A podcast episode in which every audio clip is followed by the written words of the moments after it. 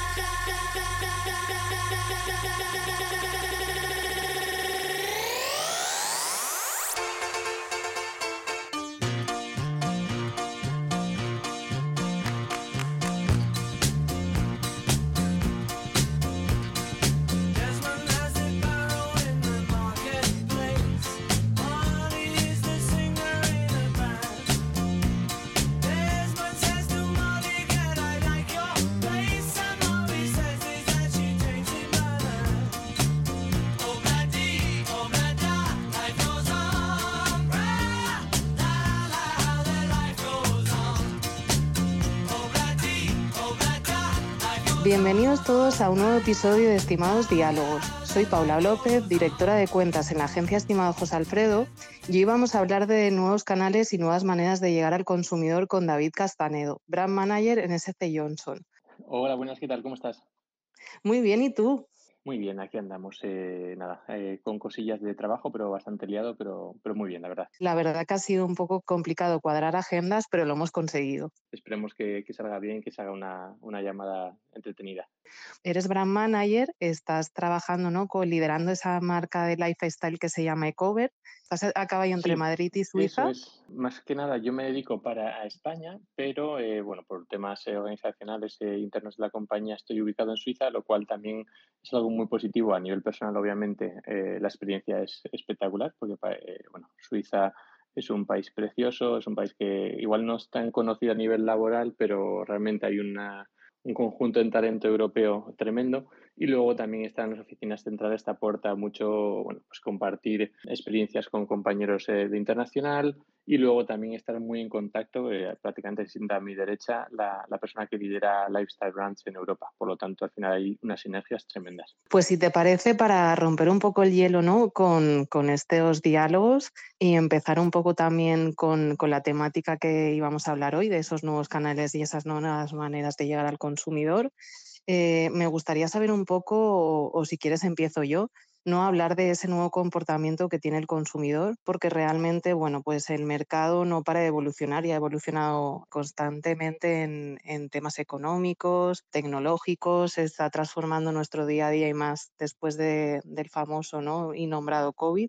Y al final ese consumidor, ¿no? Pues a nivel de comportamiento está cambiando mucho. No sé cómo lo ves tú. Obviamente todas las cosas eh, cambian, todas las categorías industrias, etcétera, pero creo que especialmente en marketing, gran consumo eh, y otros, eh, bueno, otras industrias como tal, que podrían ser telecomunicaciones, bancos, etcétera, pues realmente han cambiado en los últimos, eh, yo diría que en los últimos 15, 20 años. Con la edad de la información y todo lo que ha traído, pues eh, obviamente todos tenemos en el bolsillo un, un teléfono móvil, tenemos un ordenador y ya obviamente eso nos, nos impacta mucho en, en cómo cómo interactuamos, qué es lo que queremos, eh, realmente al final eso tiene unos impactos. Y eso al final, ¿cómo acaba, ¿qué acaba pasando? Pues que a nivel ya bajando un poquito más a, a, nivel marca, a nivel industria, es que cada vez vemos que el consumidor es menos, menos leal a una, a una marca, ¿no? Pues al final nuestras madres, eh, padres, etcétera, pues eh, a nivel gran consumo, por ejemplo, podían comprar Fairy, Mistol, Ariel y realmente era la marca que compraban y confiaban toda la vida y cada vez que iban al supermercado lo iban a comprar sin siquiera revisar el precio. Al final era su marca, era su producto, no querían pensar otras cosas porque realmente les funcionaba su detergente habitual, ¿no?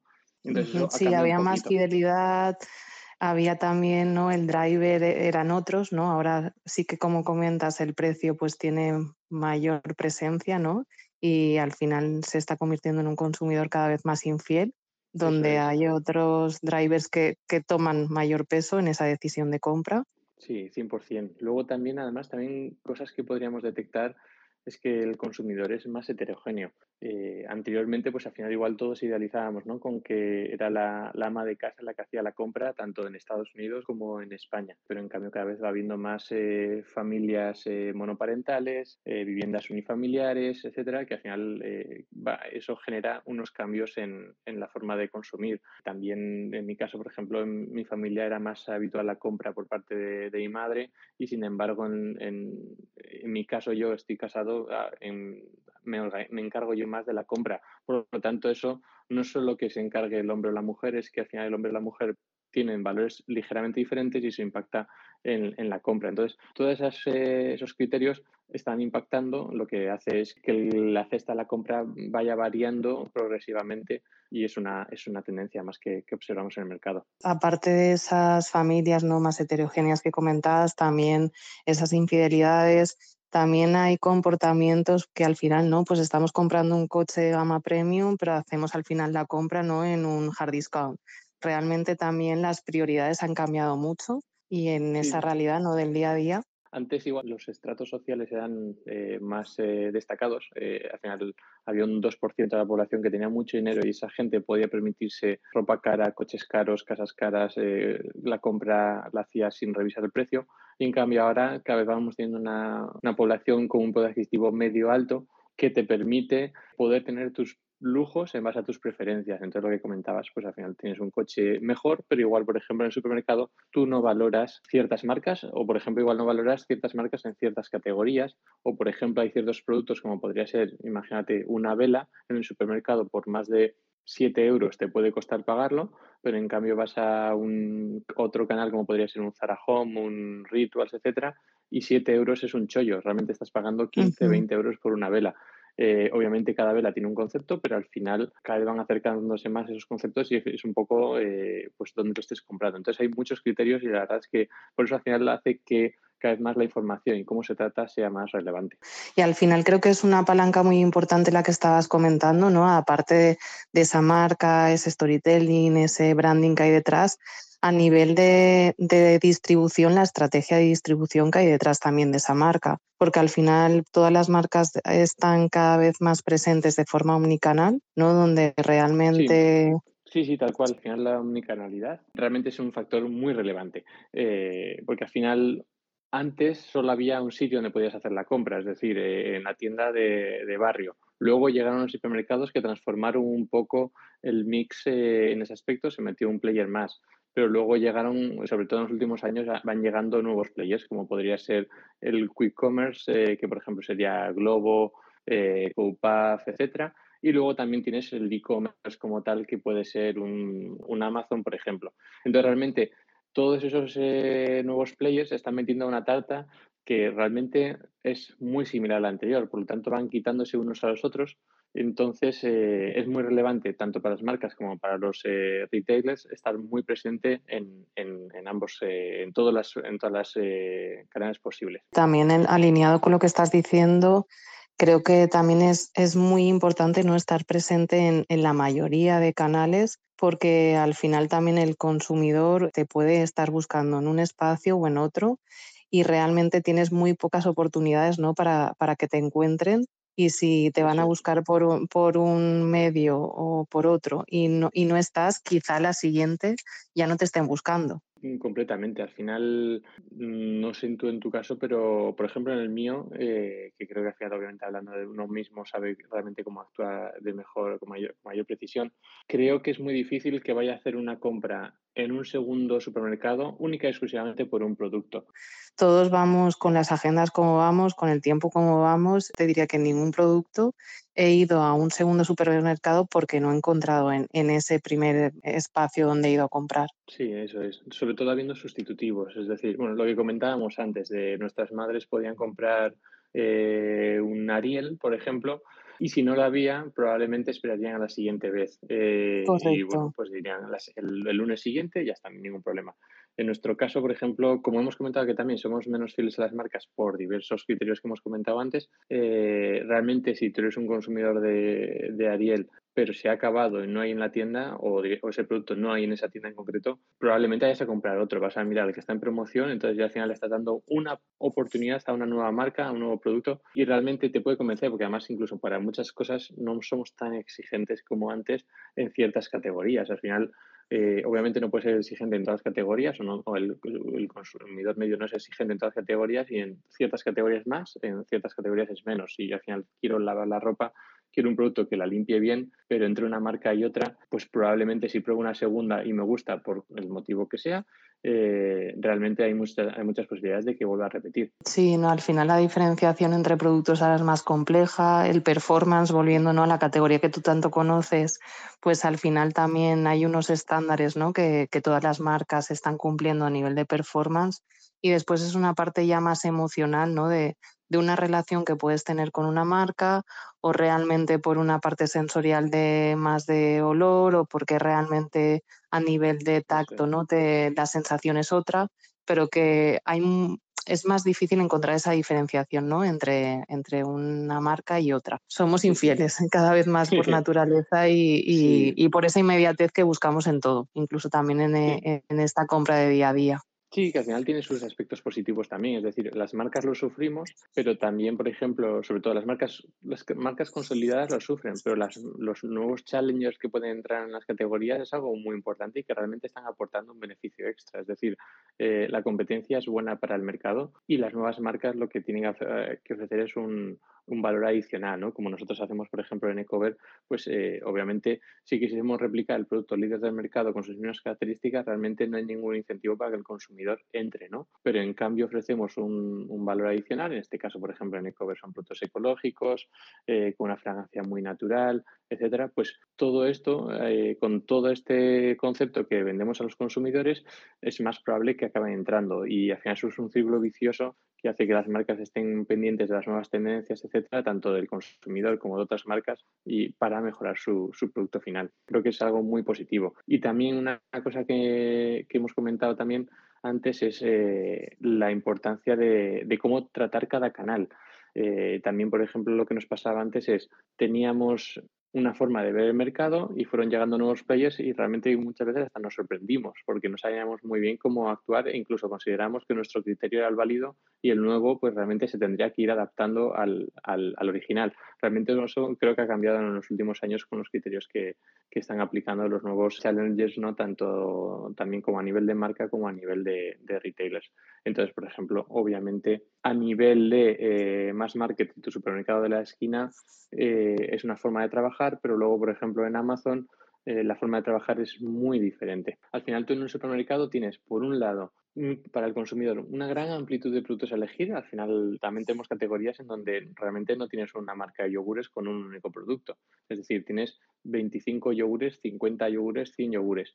Em, ¿Qué es lo que está pasando? Que en el supermercado tienes muchos productos a elegir, normalmente tú ya tienes una idea preconcebida y vas a buscar esa idea del, yogur que quieres, eh, pero realmente la información que puedes tener en el, en el, lineal es muy diferente porque ahí, por ejemplo, vas a tener el precio y apenas el packaging que puedas tener del producto. Sin embargo, cuando te vas a online, el criterio es completamente diferente realmente no tienes tantos productos a elegir porque al final lo estás viendo a través de una pantalla y la pantalla da para lo que da, pero en cambio, por ejemplo, tienes mucho más información del producto. Entonces tú, por ejemplo, tanto entres en Amazon como en la página web del fabricante o en lo que, lo que estés mirando, realmente tienes una mayor capacidad de... Las marcas tenemos mucha más capacidad de comunicación.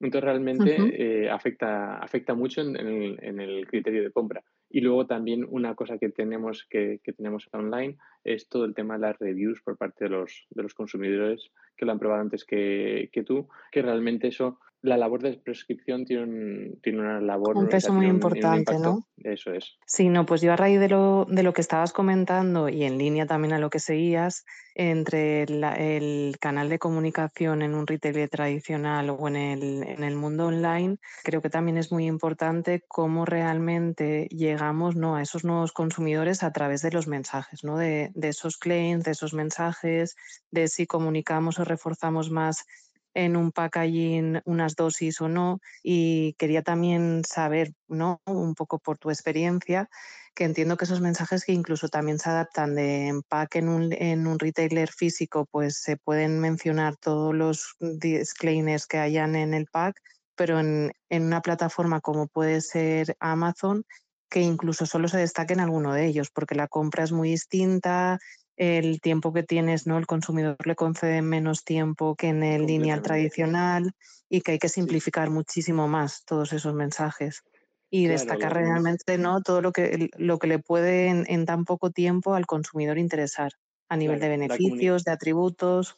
Claro, completamente. La comunicación cambia radicalmente y de hecho para nosotros es incluso un, poco quebradero de cabeza porque al final incluso estamos más acostumbrados al, packaging y de hecho obviamente en, estructuras más grandes como ese, ese Johnson eh, gran parte te viene de recomendaciones de global, entonces obviamente vas bajándolo y luego los países, eh, las regiones tenemos de libertad para cambiarlo, pero al final ya vienes de unas recomendaciones con mensajes fundamentales, etcétera. Entonces tienes mucha información, cada claim está ajustado a, un estudio de mercado, especialmente en los lanzamientos más grandes. Entonces realmente está todo un poquito más parametrizado. Sin embargo, cuando te vas a otros canales, realmente las palancas, las herramientas que tienes cambian muchísimo porque tienes un universo más grande de cosas que hacer. Eh, En tienda al final es el packaging, más eh, puedes tener algún material de punto de venta, porque al final son expositores, algún vinilo, algún stop, etcétera, pero que, como hemos dicho, ya está muy estructurado. En cambio, en online hay una flexibilidad absoluta. Cada vez, obviamente, se irá estructurando un poco más. Estamos todavía al comienzo de una nueva era, pero sí que, sí que tienes mucha más capacidad de información. Pero también al consumidor no le puedes aburrir. De hecho, eh, hay un estudio de, Ipsos en el que define que los primeros cinco segundos son los que define si el consumidor realmente se va a parar a investigar un poco más en el producto o no. Todo depende de la categoría que estés revisando. Obviamente, si te vas a comprar una televisión y te vas a gastar, imagínate, mil euros, muy probablemente un gran porcentaje de consumidores hará una investigación más exhaustiva, pero si vas a comprar un detergente de 5 euros, es muy complicado que hagas una investigación enorme. Entonces, al final hay que acertar muy claramente con los mensajes que quieres comunicar, que por un lado transmiten los valores de tu marca y segundo que sean call to action, ¿no? que, llamen al, consumidor a, a, probar el producto. Nosotros en Estimado, la verdad que en cada uno de los proyectos intentamos entender muy bien la importancia ¿no? de la, y la propuesta de valor que tiene el proyecto con el que estamos y la marca trabajando y, sobre todo entender a ese consumidor, cuál es su árbol de decisión, cuáles son las variables incluidas ¿no? dentro de ese journey y la importancia que le da en función de si estamos trabajando un pack, si estamos trabajando una campaña de punto de venta con alguna activación o alguna promoción, si es un lanzamiento, si es un nuevo lanzamiento, bueno, pues en función también del momento ¿no? en el que se encuentra la marca y del objetivo que tenéis ¿no? como marca detrás, porque creo que esa parte también es súper importante el, que, el, invertir con, ¿no? con un retorno y con un objetivo detrás de ese retorno. Y luego además también incluso una variable más es, tú puedes tener un perfil de consumidor, imagínate, nuestro perfil de consumidor puede ser mujeres de 50 años, em, pero claro, la omnicanalidad, siempre me cuesta esta palabra, omnicanalidad, le, le, afecta a cómo vamos a impactar ese, ese consumidor. Es decir, mujeres de 50 años, por ejemplo, nos lo podemos encontrar más en, en punto de venta físico. Pero, por ejemplo, si nos vamos a online, obviamente los ratios van mejorando, pero ¿quién hace más compra online? Eh, especialmente las generaciones más jóvenes. Entonces, también tienes que saber que a quien estás impactando es un perfil un pelín más joven, pero claro, eso sigue siendo target tuyo, pero sin olvidar que realmente de 50 años es tu target absoluto como tal.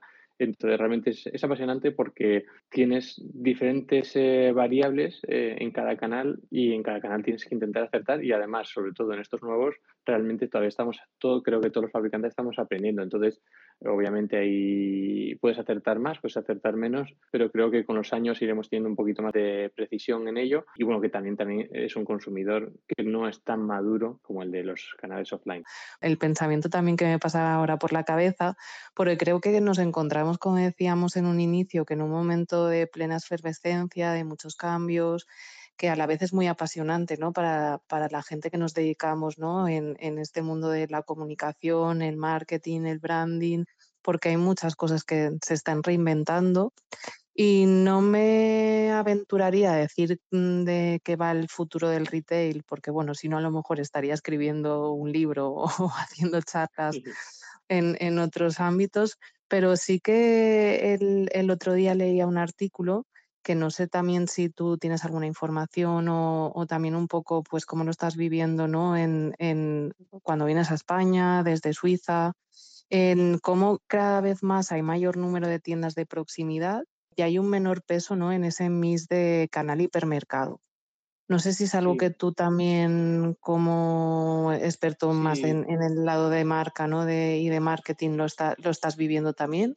Claro, realmente, por ejemplo, en otros países no sé cómo funciona, de que al final cada país tiene su propia estructura. Por ejemplo, en Francia, si no me equivoco, el peso del canal hiper es el doble prácticamente que en España, está en torno a un 35-40. Eh, pero, por ejemplo, en España es, los hipermercados fueron creciendo en los años 80, 90, principios del 2000 hasta llegar a un 20 y algo por ciento, realmente no es el dato exacto, pero en torno a un 20 por ciento, y desde entonces ha ido cayendo pues eh, décima décima año tras año.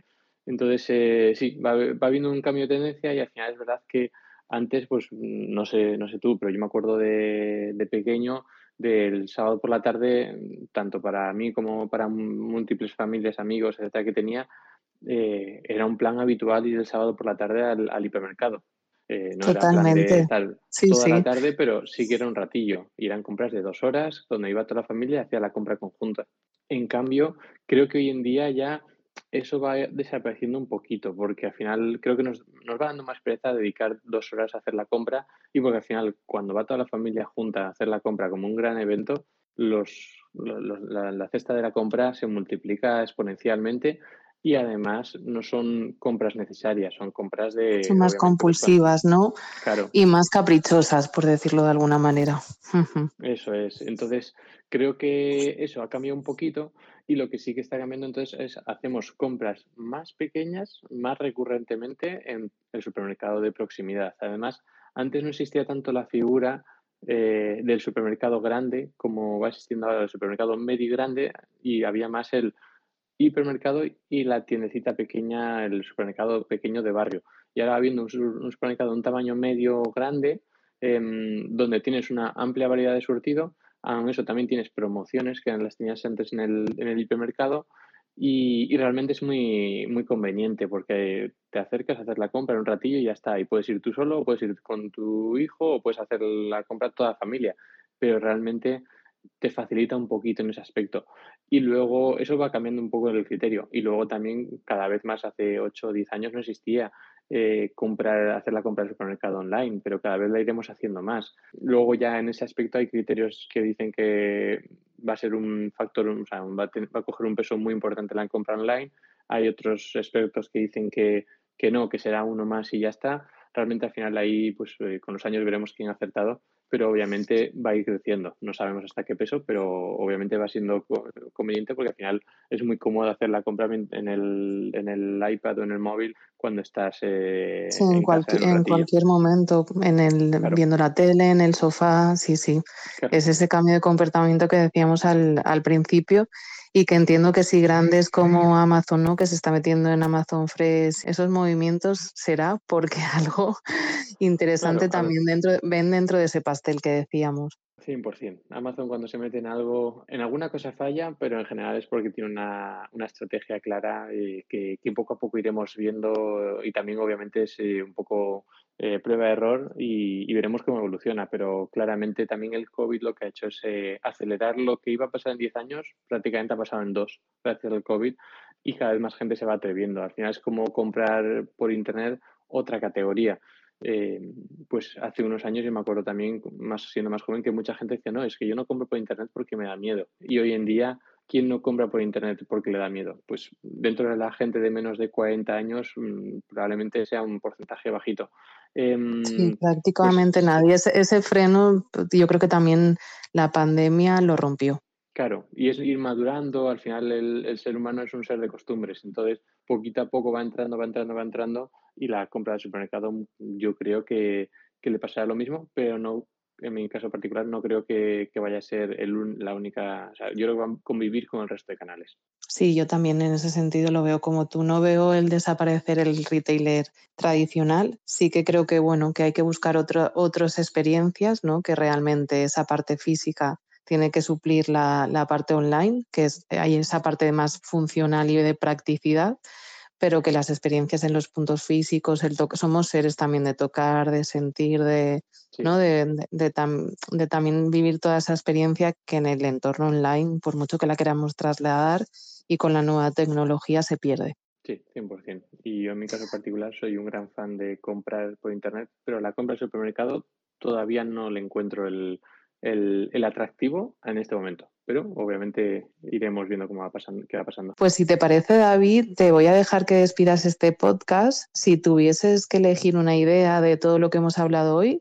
¿qué destacarías? Para mí, la gran idea que sería es que realmente estamos en una industria que está en un constante cambio, que realmente no para aquí, y, pero que realmente hace que para la gente que trabaja en, en esto sea apasionante, porque al final te hace aprender todos los días y, y además realmente te genera una gran inmediatez. Entonces realmente es, eh, es, es, ilusionante, es muy bonito y como, como, bueno, como brand manager de Cover me parece un momento muy bonito para disfrutarlo y, y hacer que, que, la marca, por ejemplo, pueda ser comunicada mucho más eh, que, que, anteriormente.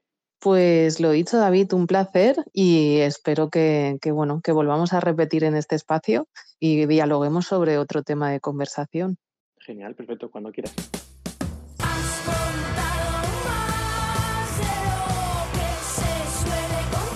Estimados diálogos, un altavoz del mundo de la comunicación. Charlas semanales de 20 minutos con marcas y expertos para acercarnos a la actualidad del marketing y la publicidad. Síguenos en estimadojosealfredo.com.